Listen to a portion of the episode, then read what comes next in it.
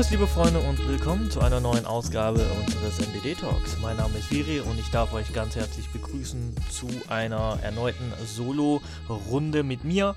Und bevor wir beginnen, möchte ich nochmal meinen Dank aussprechen dafür, dass wir tatsächlich die 100 Abonnenten-Marke auf Spotify geknackt haben. Das ist hinsichtlich dessen, dass wir diesen Podcast nur aus Spaß ausnehmen, also wirklich nur aus Spaß an der Freude, sowohl auch eher bescheiden aufnehmen.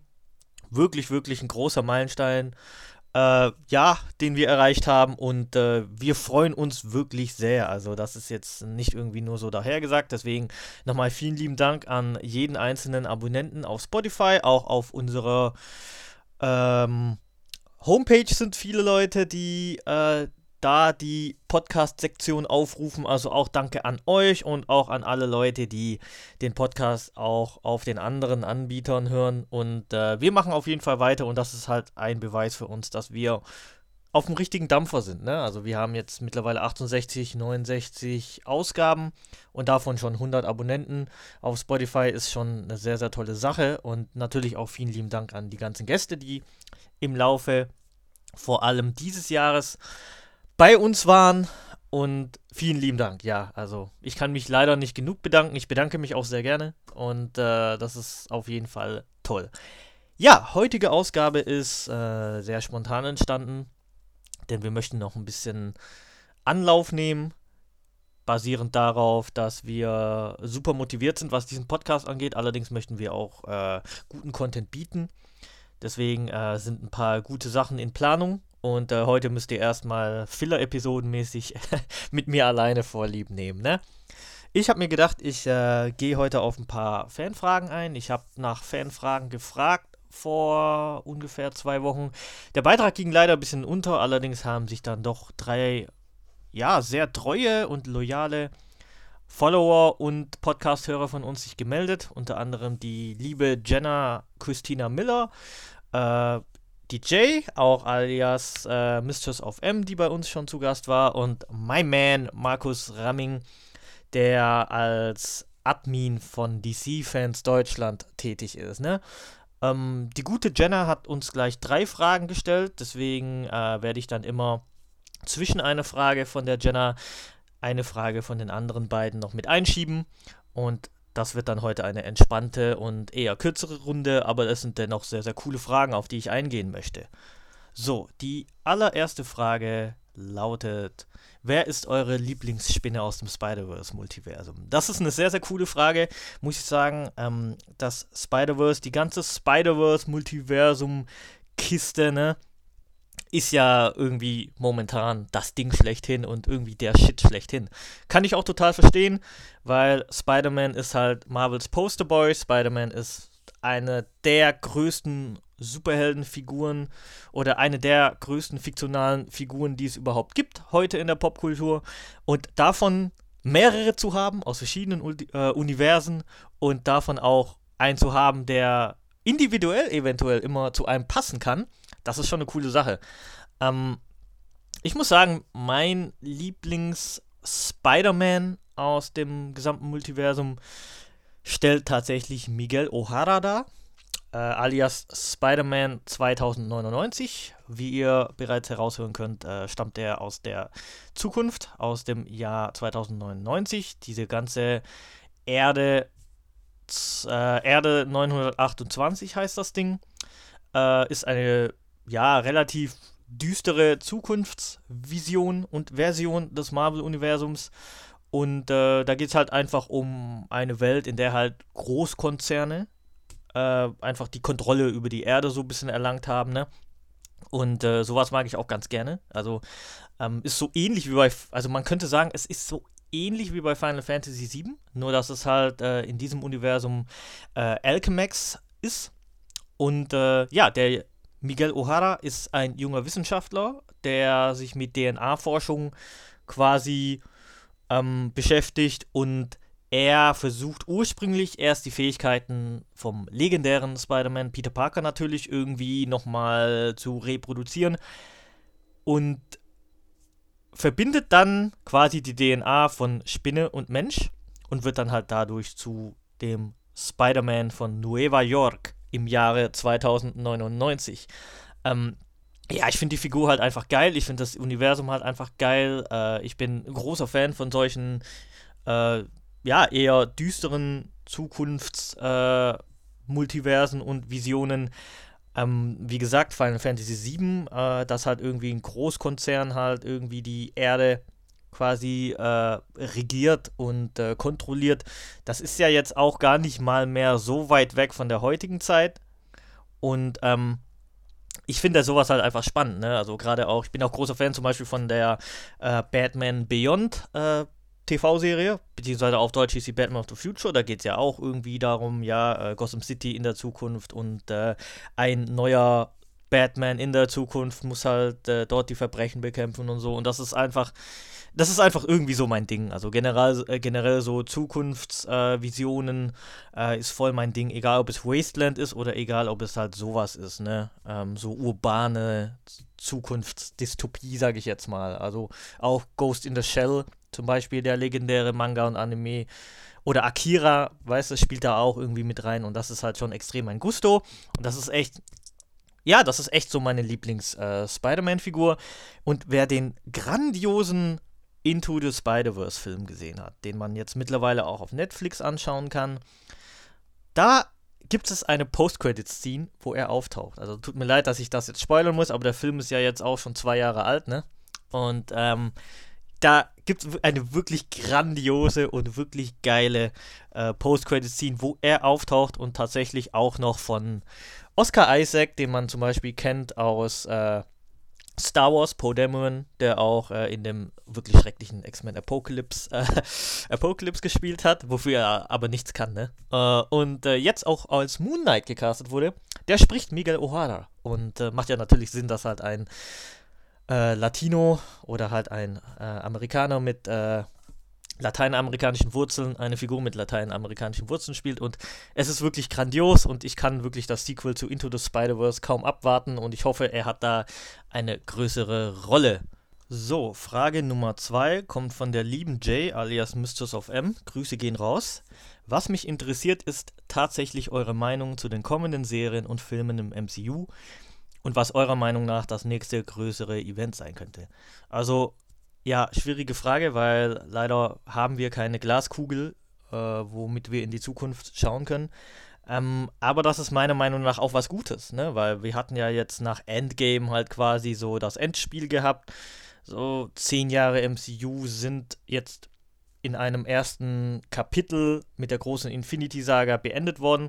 Und jetzt kommt so ein bisschen wieder die Zeit, bei der man noch gar nicht so weiß, äh, was auf uns zukommt, ähm, welche Projekte anstehen wovon man halt, wo man halt auch noch nicht weiß, okay, wie leiten die denn das nächste große Ding ein? Ähm, und das finde ich jetzt ehrlich gesagt gar nicht so schlimm.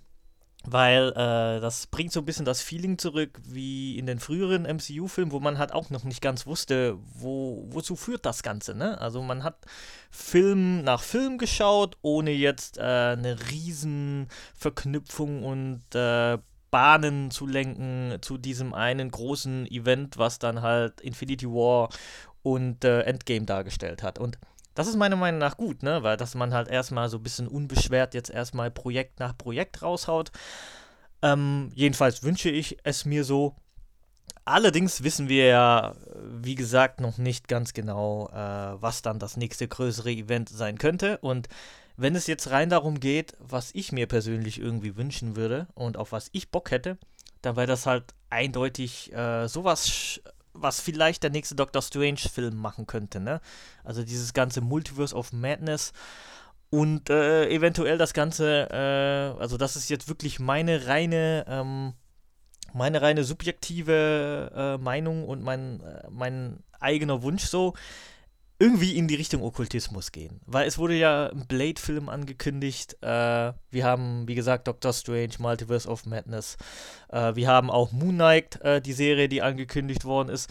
Und ich hatte halt richtig Bock, äh, dass da so ein bisschen äh, mit der Okkultismus-Gefahr, äh, Okkultismus-Schiene gefahren wird ähm, mit äh, Dämonen, mit äh, Hölle, mit äh, Hexen, mit Vampire. Ne? Wir hatten ja auch erst ein Vampir-Event in der aktuellen Avengers-Heftreihe gehabt, wo Blade auch dabei war.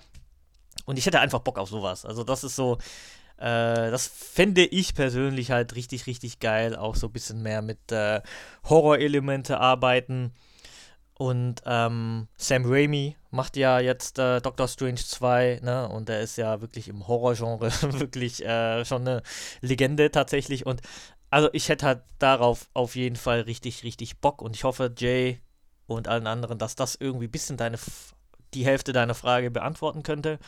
Ähm, meine Meinung zu den kommenden Serien und Filmen im MCU äh, schließt sich halt auch mit der Aussage an, dass das Ganze noch nicht so ganz, äh, also dass man halt noch nicht ganz genau weiß, wohin, äh, wohin das führt. Ne? Also zum Beispiel Shang-Chi freue ich mich sehr, sehr drauf, äh, aber wohin das dann führt, keine Ahnung. Auf jeden Fall wird da der Mandarin eingeführt. Dann haben wir auch so Sachen wie Eternals, darauf werde ich in Markus seine Frage noch äh, ein bisschen drauf angehen. Und ähm, was passiert in dem nächsten Spider-Man-Film? Ne? Also wir hatten jetzt zum Beispiel auch diesen riesen Cliffhanger bei Spider-Man ähm, Far From Home gehabt und wie das gelöst wird, äh, steht ja auch noch in den Sternen. Also es gibt unfassbare, also es bietet wieder unfassbar viele Möglichkeiten und dadurch, dass Endgame zu Ende ist äh, und man tatsächlich ein neues Kapitel aufschlagen kann im Marvel-Universum, bringt das wieder sehr, sehr viel Potenzial mit sich. Und genau, die Wanda, äh, WandaVision-Serie wird dann wahrscheinlich auch noch, äh, spielt ja irgendwie auch in Doctor Strange mit rein. Das wird dann auf jeden Fall auch sehr, sehr spannend. Äh, ich kann mir auch schon gut vorstellen, dass man eine bessere Ahnung und eine bessere Vorstellung davon hat, was einen erwarten könnte in der MCU-Zukunft, nachdem man WandaVision gesehen hat. Und das ist jetzt auch nicht mehr so lange her. Also Stand heute sind es nur noch zwei Monate. Klar, natürlich vergeht die Corona-Zeit ein bisschen langsamer als in einem normalen Jahr.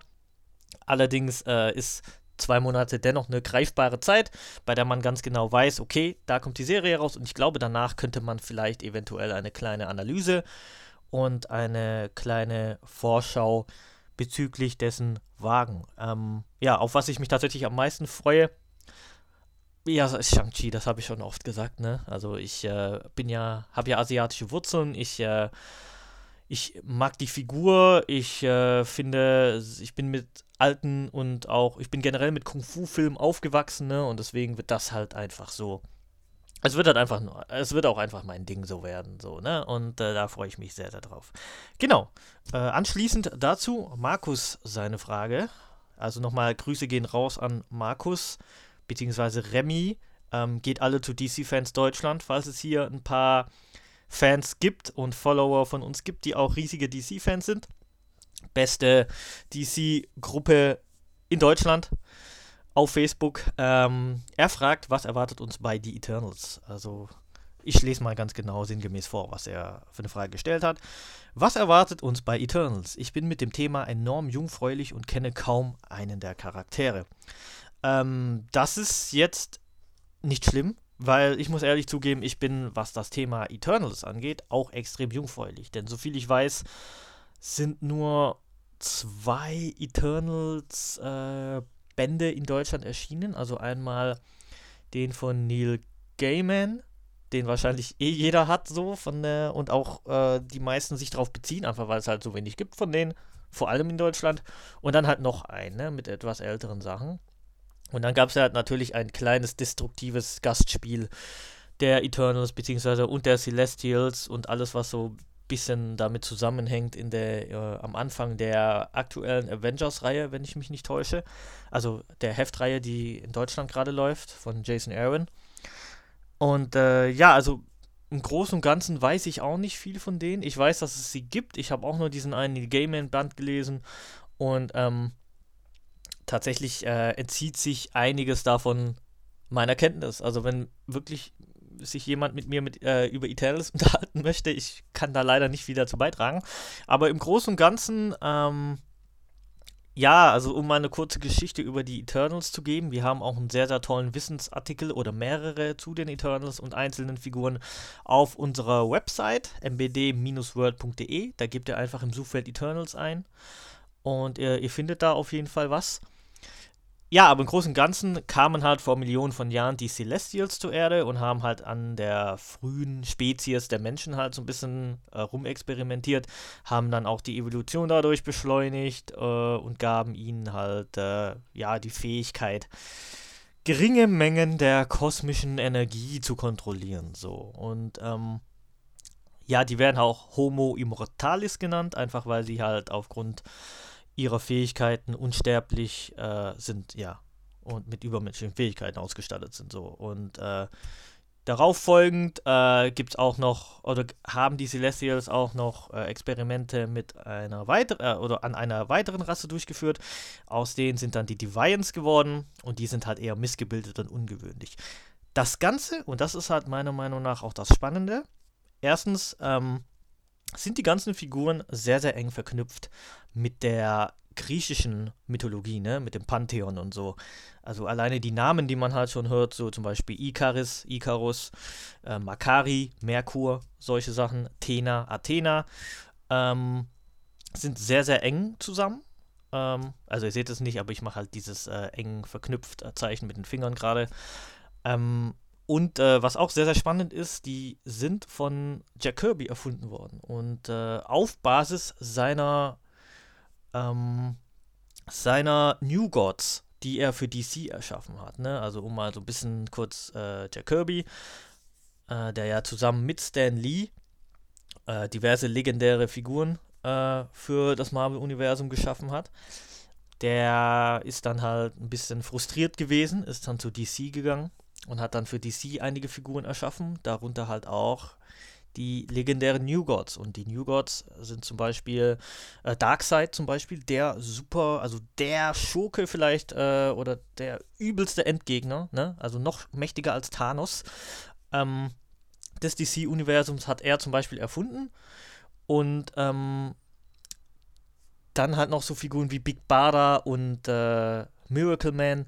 So, das sind halt so Figuren, die kommen eben aus diesem New Gods-Ding. Und da geht es halt um äh, zwei Reiche, beziehungsweise zwei Planeten. Das eine äh, New Genesis, wo alles sehr, sehr paradiesisch ist und harmon harmonisch ist. Und dann halt Apocalypse, ne, was halt eher so der Hölle gleicht. Und äh, Paradies und Hölle, das sind ja auch dann eindeutig äh, zwei Planeten, die angelehnt sind an dem biblischen Paradies und der biblischen Hölle.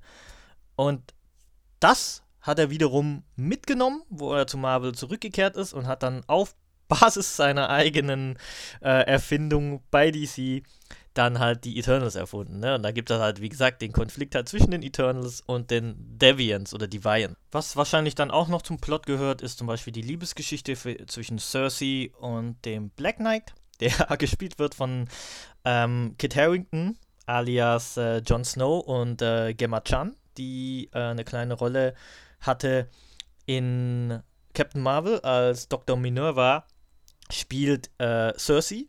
Und da wird noch eine kleine Liebesgeschichte wahrscheinlich auch thematisiert werden, weil die Eternals, die machen halt so ein bisschen ihr eigenes Ding, ne? Die sind halt irgendwie, also die sehen sich wahrscheinlich auch selber so ganz oben halt in der Nahrungskette und wollen halt mit den niederen Menschen nichts zu tun haben. Und Cersei verliebt sich halt in den Black Knight und vice versa. Und ich denke mal, das wird dann halt auch eine kleine Romeo und Julia Geschichte werden. Bin da auch sehr, sehr gespannt drauf. Und natürlich halt, ähm, wie gesagt, äh, eventuell äh, wird das dann vielleicht einen neuen Startschuss halt für eine weitere Saga äh, im MCU wahrscheinlich bilden. Und das Coole halt an den Eternals, dadurch, dass man halt ebenso wenig weiß von ihnen, könnte das halt auch eine riesen Überraschung werden, weil wir wissen ja, was mit den Guardians of the Galaxy passiert ist, ne? Und äh, Ant-Man war jetzt zum Beispiel auch nicht unbekannt, aber war eine Figur, die ein bisschen belächelt wurde und ist jetzt halt auch eine der beliebtesten Figuren geworden. Und ich traue das den Eternals halt auch zu und äh, ich denke mal, da könnte, könnten viele Faktoren halt einfach mit reinspielen, dass dieser Film auch richtig durch die Decke gehen wird. Weil man hat erstens eben ähm, was Interessantes Neues. Es ist eh Marvel, ne? Also der geneigte Marvel-Fan wird eh ins Kino gehen. Und ähm, dann noch der Cast. Das sind da sehr, sehr, das sind viele Leute, die sehr bekannt sind, ne? Also von, von Ikonen wie Salma Hayek und Angelina Jolie bis zu beliebten Schauspielern aus äh, Game of Thrones wie Richard Madden und Kit Harrington. Und ich habe da super Bock drauf, um ehrlich zu sein. Und ich traue, wie gesagt, Eternals halt eine absolute Überraschung zu. Und äh, ja, dann äh, gehen wir mal zur nächsten Frage weiter. Und die nächste Frage lautet, einen Moment, äh, größte Comic-Enttäuschung 2020 bisher. Ähm, ja, jetzt weiß ich nicht, ob generell oder eher Marvel. Äh, ich gehe aber mal davon aus, dass die Frage auf Marvel bezogen ist. Und da ist äh, meine größte Comic-Enttäuschung in diesem Jahr Loki gewesen. Also es gibt ein Band, der ist rausgekommen. Ähm, von Loki über Loki spielt nach dem großen War of the Realms Event. Und das war absoluter Mist. Also das war wirklich unfassbar schlecht. Ähm, und was das, das, was mich am meisten aufregt an, an, an diesem ganzen Band, ist, dass man nach War of the Realms so eine geile Ausgangssituation für Loki geschaffen hat, dass man daraus eine extrem geile Story dann daraus hätte machen können. Und das regt mich total auf, ne? Weil quasi wird dann durch diesen Band wird dann halt alles, was äh, die Figur Loki während dem War of the Realms erlebt hat und äh, vor allem das Ende für Loki äh, nach dem War of the Realms, das wird da komplett zunichte gemacht und es ist halt wirklich ein, ah, es ist halt so ein pseudo-lustiger Band, der, na klar ist Loki der Gott des Schabernacks, aber das ist halt total albern, aber auch nicht mal richtig witzig. Und anstatt halt irgendwie etwas erzählen zu wollen, äh, stolpert man quasi von einem Gag zum anderen, der überhaupt nicht lustig ist, ne? Und das ist alles so albern, es macht gar keinen Spaß, die Dialoge sind flach, die Figur Loki bleibt total flach und äh, ist eine Parodie von sich selbst. Und Ihr dürft mich nicht falsch verstehen, ne? Also ich finde es okay, wenn, wenn die Figur äh, vielleicht ein bisschen witziger ist und er eben Gebrauch macht von seiner Rolle als Gott des Schabernacks, aber das aber dass da halt wirklich diese geile Ausgangssituation nicht genutzt wurde ähm, nach War of the Rams, ist einfach unfassbar schade für die Figur und schadet der Figur meiner Meinung nach noch mehr, ne? Ähm, Loki ist ein interessanter Charakter, ja, ich bin kein großer Fan von ihr, aber ich mag Tom Hiddlestons Darstellung. Ich äh, finde die Figur in den Comics auch, jedenfalls in den alten Comics auch, richtig geil.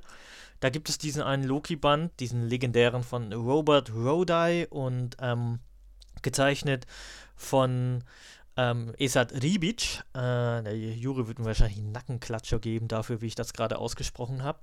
Und das ist ein unfassbar geiler Band. Also sowohl zeichnerisch als auch äh, von der Story her.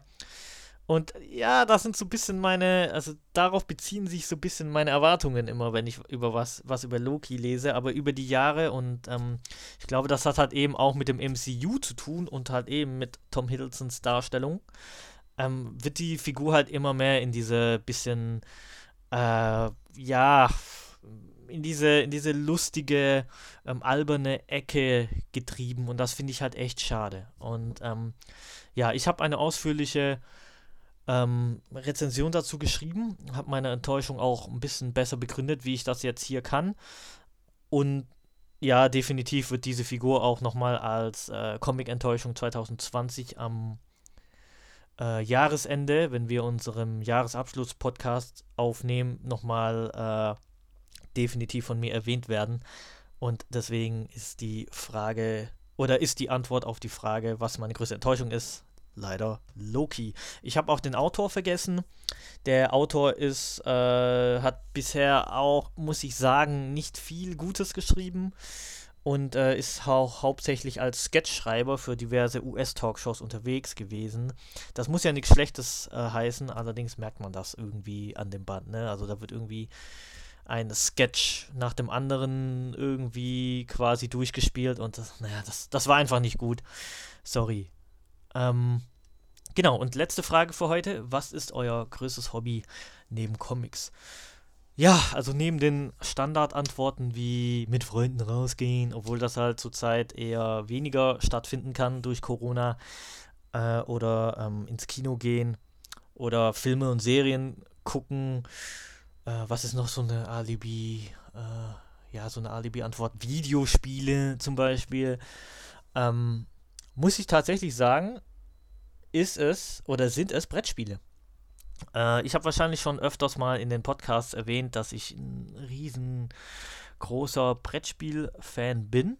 Und äh, ja, zuallererst, äh, ja, Brettspiele sind mehr als nur Monopoly oder Risiko oder halt so Klassiker wie Schach und Backgammon und Dame und wie sie alle heißen, sondern äh, Brettspiele sind ein, ein absolut abwechslungsreiches äh, Nischen- also ist ein abwechslungsreiches Nischending oder Nischenhobby.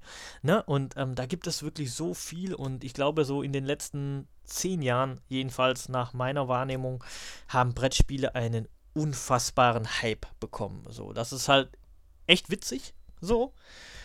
Weil wir leben halt immer mehr oder wir leben halt in einem digitalen Zeitalter, wo halt immer mehr dieses Digitale so ein bisschen und vor allem digitale Unterhaltung so ein bisschen mehr überhand nimmt, aber dass dann halt gleichzeitig die Brettspielszene dann so einen Hype bekommt, das freut mich dann doch, ne? Und ich finde eben dieses analoge Spielen, klar kann man Brettspiele auch online spielen, aber ich finde halt gerade dieses analoge Zocken an einem Tisch zusammen, ähm, man sitzt sich gegenüber, man redet miteinander, man spielt dieses Spiel und agiert, das hat eine ganz, ganz andere Art und Form der Unterhaltung und Kommunikation. Also es ist, es ist komplett was anderes, äh, als wenn ich jetzt zum Beispiel ein Online-Spiel spiele und da halt irgendwie über Discord oder über, ähm, über oder halt online mit jemandem rede, wie wenn ich ihm halt gegenüber am Tisch sitze und da mit ihm irgendwie äh, oder da gegen ihn antrete oder mit ihm spiele, ne? Und das ist halt unfassbar spannend. Und es gibt sehr, sehr viele Brettspiele so.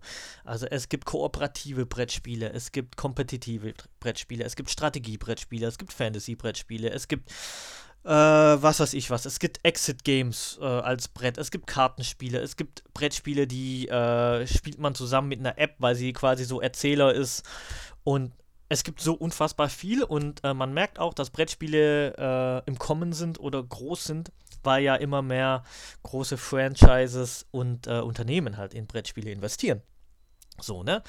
Ähm, früher waren jetzt zum Beispiel äh, Brettspiele mit Lizenzen waren halt eher so Alibi-mäßig. So, ne? Also man hat dann halt ein Risiko mit der Warcraft-Lizenz oder mit der Star Wars-Lizenz. So, das wurde halt einfach irgendwie so auf äh, existierende Spiele halt einfach so drauf ge geklebt, sage ich jetzt mal. Äh, während das heutzutage tatsächlich so ist, dass halt Firmen und da sind halt, wie gesagt, Disney, Marvel, äh, Star Wars und was es. Oder, oder, oder auch Videospielfirmen wie Blizzard, die sind halt wirklich dabei und äh, haben in ihrer Firma eine Division, die sich um Brettspiele kümmert und Brettspiele eigens entwickelt. Ne? Ähm, ich habe ja auch ein Brettspiel-Talk äh, aufgenommen, so einen kleinen Shortcast über analoge Marvel-Spiele. Es gibt natürlich noch mehr, aber wer interessiert ist und ein paar Empfehlungen braucht, weil er in dieser Hinsicht äh, noch nicht so Bescheid weiß oder was sucht, der kann sich den anhören. Den können wir vielleicht auch nochmal in irgendeiner Form verlinken dann bei uns in der Beschreibung. Und äh, ja, also Brettspiele, muss ich sagen, ist, wenn ich jetzt so recht überlege, was, äh, womit ich meine Zeit verbringe, womit ich mich beschäftige, was mir Spaß macht und auch wie viele Ausgaben ich habe, dann ist tatsächlich Brettspiele mein zweitgrößtes Hobby. Ähm, ja. Zu guter Letzt äh, nochmal eine kurze, noch mal eine kurze Empfehlung. Ähm, ich kann euch nur die Gruppe Brettspielewiese äh, empfehlen auf Facebook. Äh, Brettspielewiese, Infos und Regelfragen. Super tolle Gruppe. Ähm, sehr, sehr nette Community.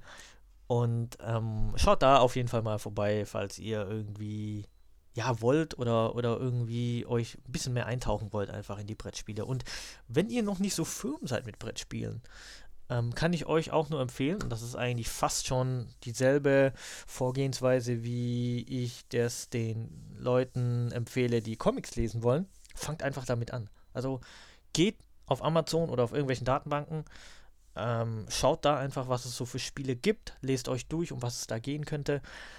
Schaut euch auf YouTube von mir aus auch ein paar äh, Let's Plays an und äh, Rezensionsvideos zu Brettspielen. Kauft euch eins, sucht ein paar coole Leute und fangt einfach damit an. So, genau, das war's dann von heute von mir. Ähm, meine Stimme wird immer mehr heiser, merke ich gerade. Aber es hat sehr, sehr viel Spaß gemacht. Waren äh, tolle Fragen, waren sehr, sehr interessante Fragen.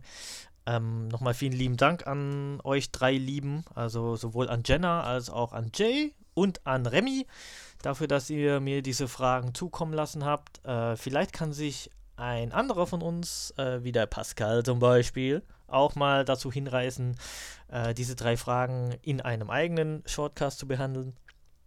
Und ähm, ja, wie gesagt, äh, vielen lieben Dank fürs Zuhören. Bleibt gesund und munter.